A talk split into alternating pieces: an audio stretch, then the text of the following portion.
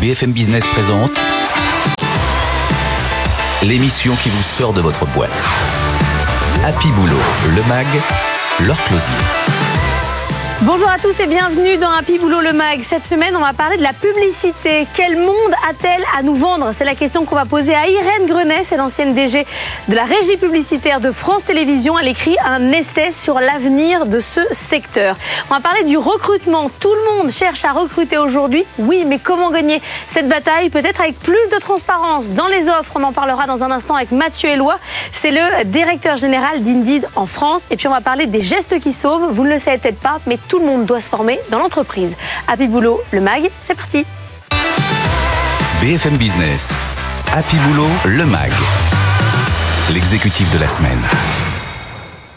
Et on va parler publicité ensemble. Quel monde a-t-elle à nous vendre cette publicité? Est-ce qu'elle attire encore les jeunes talents? On va en parler avec Irène Grenet. Bonjour, vous êtes ancienne directrice générale adjointe de la régie publicitaire de France Télévisions. Vous publiez un essai, La publicité dans le monde nouveau. Vous essayez un peu euh, de faire un bilan, essayer de, de donner un, un nouveau parcours pour tout ce secteur de la publicité. Vous l'avez quitté, est-ce que vous allez y retourner? Bonjour. Ou finalement, vous voulez, maintenant que vous avez fait le bilan, vous vous dites, je change, je fais autre chose, moi aussi je vais élever, élever des chèvres. Alors, alors c'est vrai que j'ai écrit ce livre au moment où j'ai quitté la publicité. Et actuellement, c'est un fait, je l'ai quitté. Euh, je pense que c'est déjà euh, quelque chose d'extrêmement agréable d'écrire sur l'industrie dans laquelle on a travaillé ou on travaille. Parce que j'ai commencé évidemment quand j'y étais encore. D'une manière générale, euh, c'est quelque chose qui est, c'est une grande liberté de travailler. Je parle pas de sa boîte, hein, de pas parler de, de, on peut écrire un bouquin sur sur son entreprise, on peut écrire, mais parler de son industrie, que ce soit les transports, le retail, la communication, c'est quelque chose d'à la fois libérateur et aussi ça, donne une certaine distance euh, par rapport aux problèmes euh, de professionnels auxquels on se heurte tous, le chiffre d'affaires à rentrer, les économies à faire, euh, les reportings qui se multiplient, etc.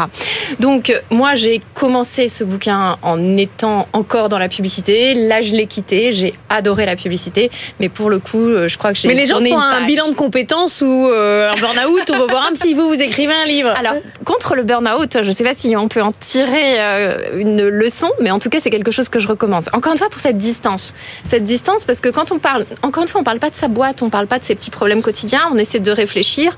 Je pense que ça vaut vraiment dans toutes les industries de se dire voilà, Aujourd'hui, on en reparlera peut-être, mais il y a cette question du sens et la publicité est quand même très bien placée pour réfléchir à toutes ces questions du sens dans l'entreprise, dans le travail.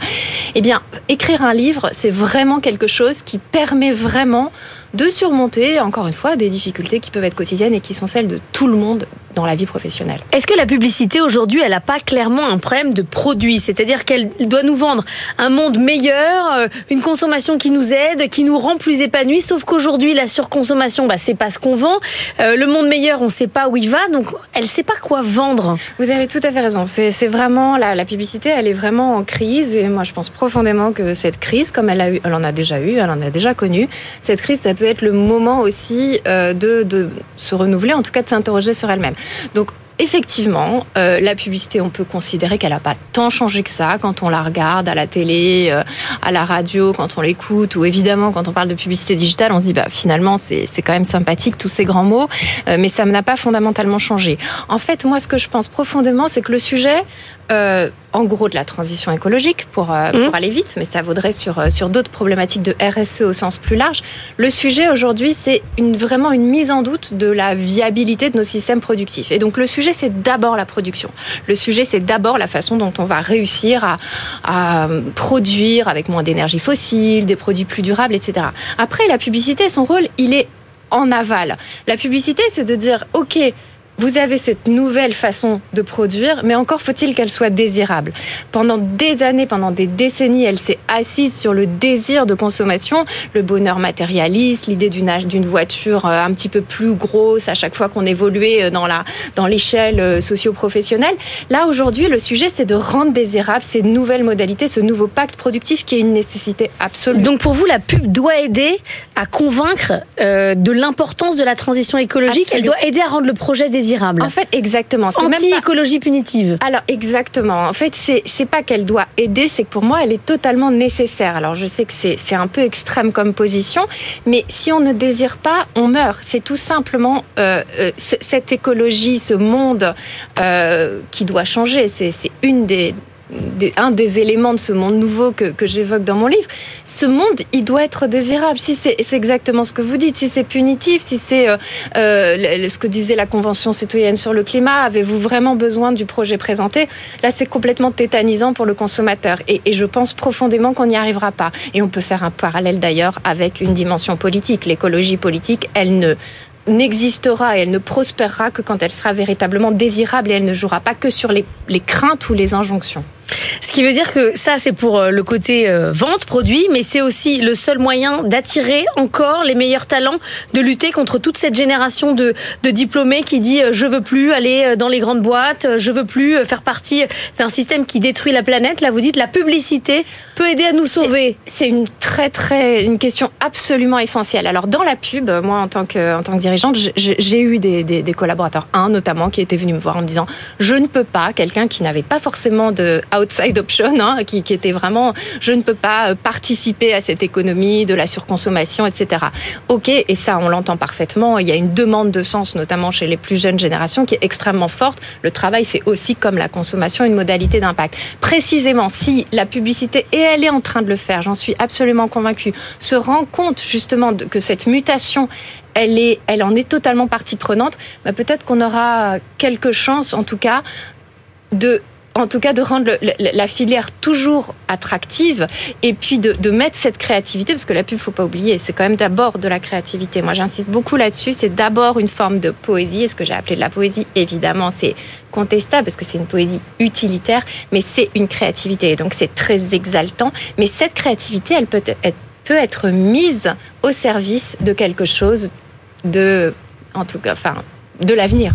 Vous parlez de collaborateurs qui disent je ne peux pas continuer. Moi, je vois des consultants qui commencent à trier les clients euh, dans des grandes boîtes euh, de, consultants internationaux. Vous, voyez ça aussi, des, jeunes dans la pub qui disent OK, moi je veux bien faire de la pub, mais pour Greenpeace, pas pour euh, L'Oréal. Alors, tout ça, ça relève de la même, de la même dimension. C'est-à-dire qu'aujourd'hui, de la même façon que le consommateur il est devenu euh, presque militant. Enfin, c'est des grandes tendances de consommation. Hein. Il y a des problématiques de pouvoir d'achat, tout ça est évidemment très complexe. Mais ces grandes tendances-là, elles se voient également, effectivement, dans la sphère professionnelle. Et dans la sphère professionnelle, là encore, il y a une dimension générationnelle extrêmement forte à prendre en compte. Hein. Euh, je pense que nos aînés ne réagissaient pas comme nous et on ne réagit pas comme les plus jeunes entrants sur le marché du travail. Mais il y a cette dimension-là. Moi, j'agis, je travaille, l'entreprise et mon travail, c'est un tout. Euh, c'est mon impact sur le monde. Et effectivement, il peut y avoir ce genre de comportement. C'est très puissant le message que vous avez de dire euh, venez rendre euh, l'écologie désirable, ce qui est quand même un, un sacré défi. Est-ce que vous-même, quand vous vendez ce discours-là auprès des jeunes, ils vous disent euh, bullshit ou ils vous écoutent? En fait, les jeunes, ils peuvent être convaincus. Euh, ce qu'il faut, c'est convaincre les consommateurs. Et malheureusement, je suis pas en train d'avoir un discours euh, bisounours. La publicité fait aussi du greenwashing. Et la critique, elle est réelle. C'est-à-dire que euh, de, la coupe aux lèvres, il y a, quand même un peu de, boulot. Hein. On n'est pas encore, on n'y est pas totalement. L'idée, c'est que euh, l'idée du greenwashing, hein, globalement, c'est de dire, euh, ok, vous avez de tellement beaux discours que ça peut cacher l'absence d'actes. Donc ça, évidemment, c'est la critique fondamentale. Et pour moi, c'est ce que j'ai appelé la troisième forme d'anti-pub. Il y en a, il y en a plein de formes d'anti-pub. Alors la pub est très contestée, mais la dernière et la plus puissante aujourd'hui, c'est celle-ci. C'est de dire la publicité, vous êtes tellement malin, vous vous êtes saisie de tous ces sujets avec beaucoup de créativité, justement, tout ça pour ne rien faire. Moi, je pense qu'il faut prendre le sujet à l'envers, c'est-à-dire que il faut faire, mais également en parler et également générer le désir. Et dans ces cas-là, le pacte avec la production, il est extrêmement vertueux. Encore une fois, je parle d'un idéal, mais je pense profondément, on pourrait, il y a, des tas d'exemples qui le montrent, je pense profondément que la communication est une aide extraordinairement importante dans un monde très complexe, hein, qui est très en mutation très très profonde. Encore une fois, notre, notre capitalisme est en train d'évoluer de, de, manière euh, et devra évoluer de manière euh, extrêmement forte. Et la communication est une aide. Maintenant que vous avez euh, écrit ce livre, vous m'avez dit que vous n'êtes pas dégoûté de la publicité, vous continuez de, de défendre le secteur. On vous cite régulièrement dans la liste des femmes qui potentiellement pourraient diriger une entreprise du CAC 40. Vous êtes un peu dans la lignée de Marguerite Bérard qui travaille à la BNP. On, on se projette ou ça vous dit? Alors, moi, j'ai pas de poste à proposer. Hein, mais alors, j'avais pas eu l'idée de travailler dans le journalisme, mais je, je, continue à adorer les médias. Euh, vous savez, alors là, pour le coup, euh, je, moi, je suis partie euh, à un moment où, où, où, ça allait bien, parce que je suis en totale j'ai une conviction forte, c'est qu'il faut partir quand ça va bien, qu'on est en apprentissage continu. C'est pas c'est pas des 20 mots. Je viens d'une famille d'enseignants, euh, d'intellectuels où on est toujours un peu en transit, on a toujours ses preuves à faire. Et je pense que c'est euh, c'est un peu la grenouille, si vous voulez, qui euh, qu'on met dans l'eau froide, qu'on porte à ébullition petit à petit et qui et qui s'endort qui s'endort alors que si on la plonge directement dans l'eau bouillante, elle s'échappe. Moi, je préfère être directement dans l'eau bouillante pour m'échapper. Donc à partir de là euh, je me suis échappée. Maintenant, la question, c'est je recherche toujours la même chose dans ma dans mon bonheur professionnel. C'est l'acquisition de compétences, d'apprentissage, comme je disais, parce que je pense que c'est c'est voilà sur le plan opérationnel et que ce soit dans la fonction publique euh, ou dans l'entreprise, les sujets sont rigoureusement les mêmes. Le management des humains est exactement le même. Euh, et puis aussi, alors pour le coup, cette dimension de alors prédire le monde, le, le terme est un peu avec toute la modestie qui s'impose. Mais euh, là, j'écris un autre ouvrage sur euh, la place de la culture dans le leadership. Et je pose la question, est-ce que la culture a un rôle dans le leadership? Et, euh, je pense que oui. Partez quand vous êtes au top, c'est ce que j'aurais retenu quand même. Et l'histoire de, de, la grenouille qui, doit, qui est mieux dans l'eau bouillante, ça va, ça va plus vite. Merci beaucoup Irène Grenet d'avoir être venue nous voir. Vous publiez La publicité dans un nouveau monde. On va parler recrutement. On continue. BFM Business. Happy Boulot, le MAG. Better Together. Et on est avec Mathieu Éloi, directeur général d'Indeed France. Bonjour. Bonjour. Mathieu, avant je recevais euh, quelques entreprises qui avaient des problèmes de recrutement. Maintenant, euh, je reçois tout le monde qui a des problèmes de recrutement. Comment on fait pour euh, gagner cette bataille? Est-ce qu'il faut être plus drôle que les autres quand on est un recruteur, plus transparent, euh, plus intéressant C'est quoi, vous qui avez cette base de données énorme Indeed, ce que vous voyez ressortir? Bah, C'est vrai qu'il y a une énorme tension. Hein. Il y a 1,2 million euh, de jobs qui sont publiés sur la plateforme d'Indeed, c'est plus de 50% par rapport à la période pré-Covid, donc c'est énorme. Et comme il n'y a pas 50% de jobs en plus dans l'économie réelle, ça veut tout simplement dire qu'il y a beaucoup de postes qui sont vides et de gens qui ont quitté. Donc euh, effectivement, il faut trouver les moyens de séduire les gens, euh, et parmi les mots que vous avez cités, celui qui me paraît le plus intéressant me paraît être le sujet de la transparence. Euh, on, pousse les entreprises euh, à être extrêmement transparents sur ce qu'ils proposent, le deal qu'ils proposent aux, aux, candidats, puisque les candidats ont du manière générale décidé de changer de vie, et donc il faut qu'ils soient en position de choisir leur prochaine vie. Alors ça veut dire quoi? Ça veut dire des offres d'emploi avec beaucoup de descriptions, ça veut dire une honnêteté sur euh, l'emploi du temps, les chefs, euh, ça veut dire quoi? Bah, Ça veut dire tout ça euh, aujourd'hui, avec la période qu'on vient de vivre, un tas de gens ont un peu réévalué leur rapport au travail, l'envie qu'ils avaient de travailler, ou surtout de comment travailler, y compris chacun d'entre nous. Hein, on a fait cette expérience collective, et donc ça veut dire qu'au moment de réévaluer ce ce choix-là, il faut qu'ils soient en position de choisir. Donc, euh, je peux choisir, je dois être en position de pouvoir choisir mon salaire, euh, euh, la, la, la, la, possibilité de travailler en hybride, la distance à mon domicile, les avantages que donne l'entreprise, etc. Donc, la transparence, ça va supposer faire tout ça. Ça a l'air comme ça d'être un une liste à la prévère, mais en réalité c'est assez compliqué. Euh, on, on, investit beaucoup d'énergie pour pousser les entreprises à publier les salaires, par exemple, et la plupart des entreprises ne veulent pas le bah faire. Euh, alors que nous, on pense que chacun doit être en position de choisir son destin et de dire euh, dans Pourquoi quelle ils veulent pas le faire? Parce qu'ils veulent pas, euh, ils ont, ou ils ont peur de se comparer. C'est toujours aux à déterminer en fonction du profil. Il y a toujours ça. Euh, non, c'est en fait c'est plutôt que euh, chacun veut être euh, le plus attractif ou en tout cas ne pas souffrir d'un problème d'attraction. Et donc quand on publie son salaire, on peut éventuellement se comparer aux autres, etc. Ce qui fait un peu peur. Mais nous on pense que les choses sont beaucoup plus compliquées et subtiles que ça et que le salaire est un des critères, mais il y en a plein d'autres et que chacun peut trouver sa place dans cet écosystème. Parce que les gens, sur la question du salaire, moi j'entends bien euh, qu'il y a aujourd'hui un rééquilibrage avec le niveau de vie, enfin avec euh, l'équilibre de vie personnelle, etc. Mais ce qu'on voit aujourd'hui, c'est que ce qui change votre vie, si c'est pas le politique, euh, c'est votre salaire. Donc c'est quand même le nerf de la guerre, ça reste ça. Les négociations sont de plus en plus difficiles et pourtant j'ai des entreprises qui freinent. C'est pas que ça. Je pense qu'il faut qu'on prenne conscience euh, de la magnitude du changement qu'on vient de traverser. Euh, des gens qui euh, peuvent aller au travail deux ou trois jours par semaine. Pour tous les gens qui ont des familles, des situations compliquées, travaillent loin de leur domicile, ça change tout dans la vie. Donc, donc le salaire est une des composantes. Et c'est sûr qu'on a des sujets de pouvoir d'achat.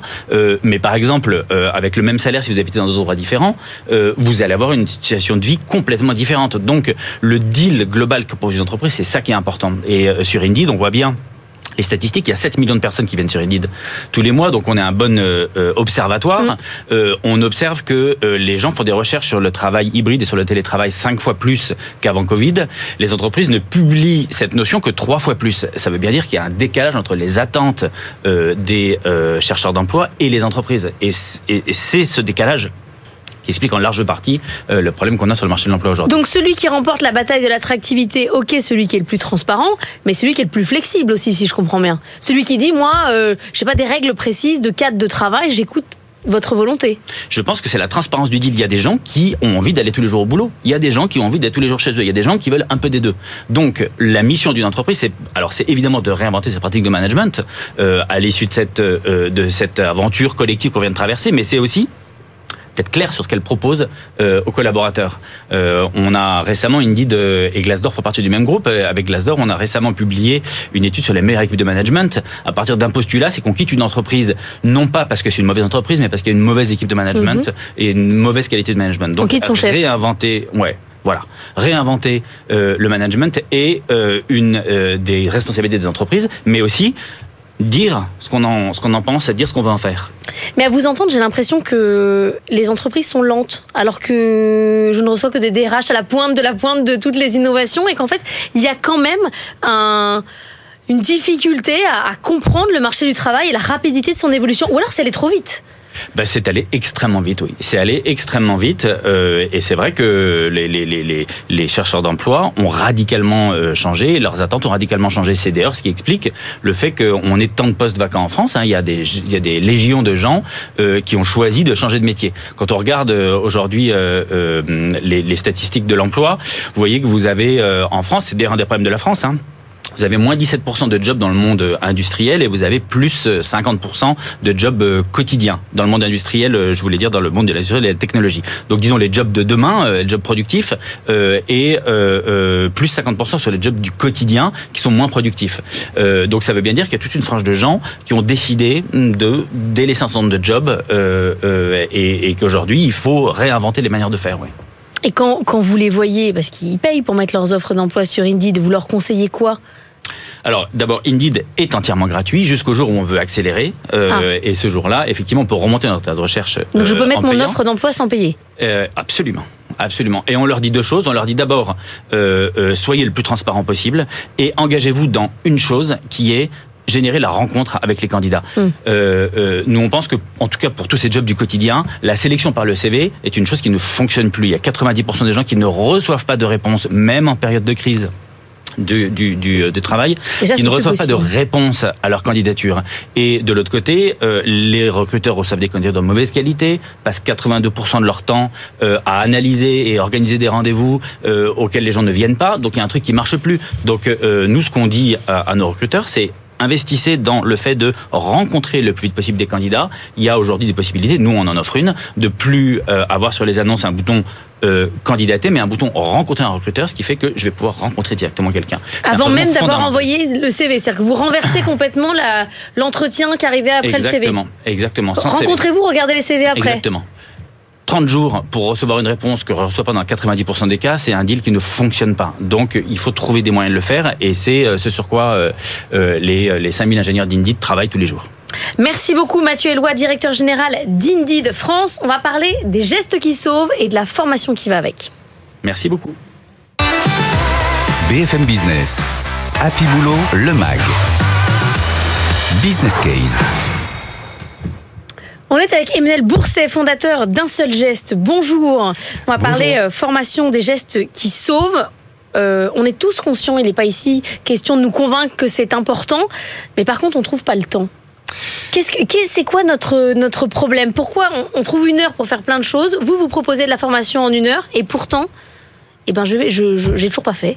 Alors, euh, je pense qu'en une heure, euh, ça peut se faire. Le problème, c'est qu'aujourd'hui, les formations secourisme, elles durent une ou deux journées.